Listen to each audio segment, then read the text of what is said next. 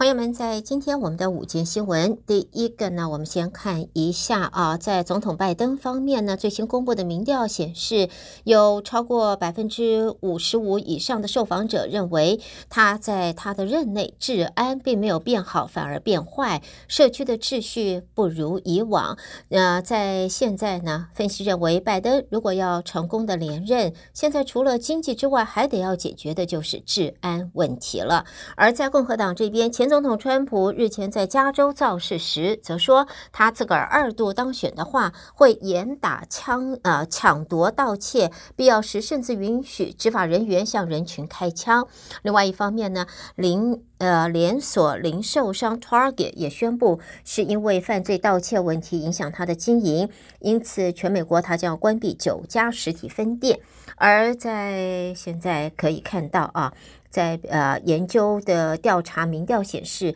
纽约州百分之八十七的受访者认为治安问题严重，百分之六十一的民众则担心他自己会成为受害者。所以治安的确是大家的关注焦点。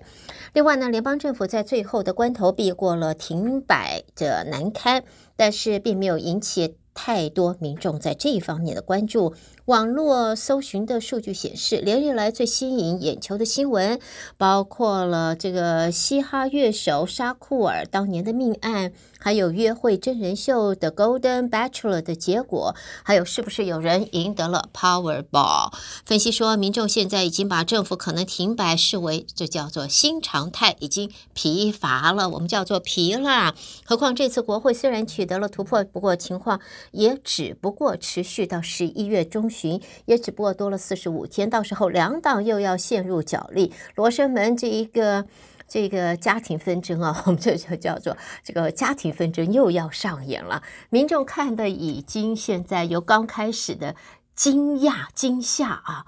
到现在已经觉得啊没感觉疲了，现在都疲了。所以呢，政治闹闹剧在现在似乎成为常态，在百姓现在对于要停摆的危机，现在都是冷处理、冷关这样子的一个情形。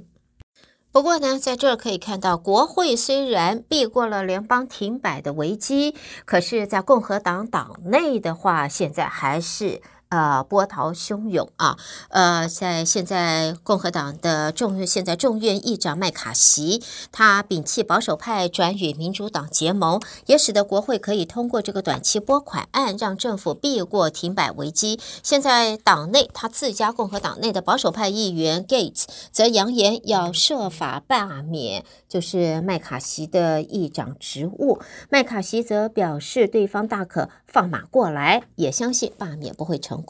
所以呢，麦卡锡这一个这一个议长的宝座坐的相当的不稳，相当的呃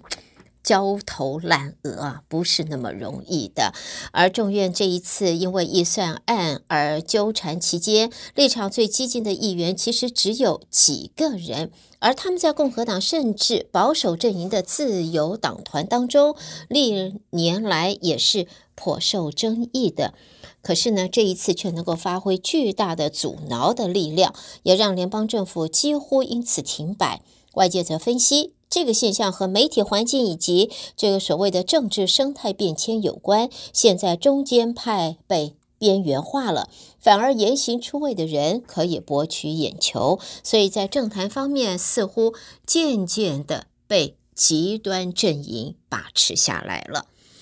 好，我们下边看不一样的新闻。我们看到，在五个州啊，提供医疗服务的，就是 Kaiser 啊，这一个呃医疗集团，它有超过七万五千名的雇员，现在计划在十月四号到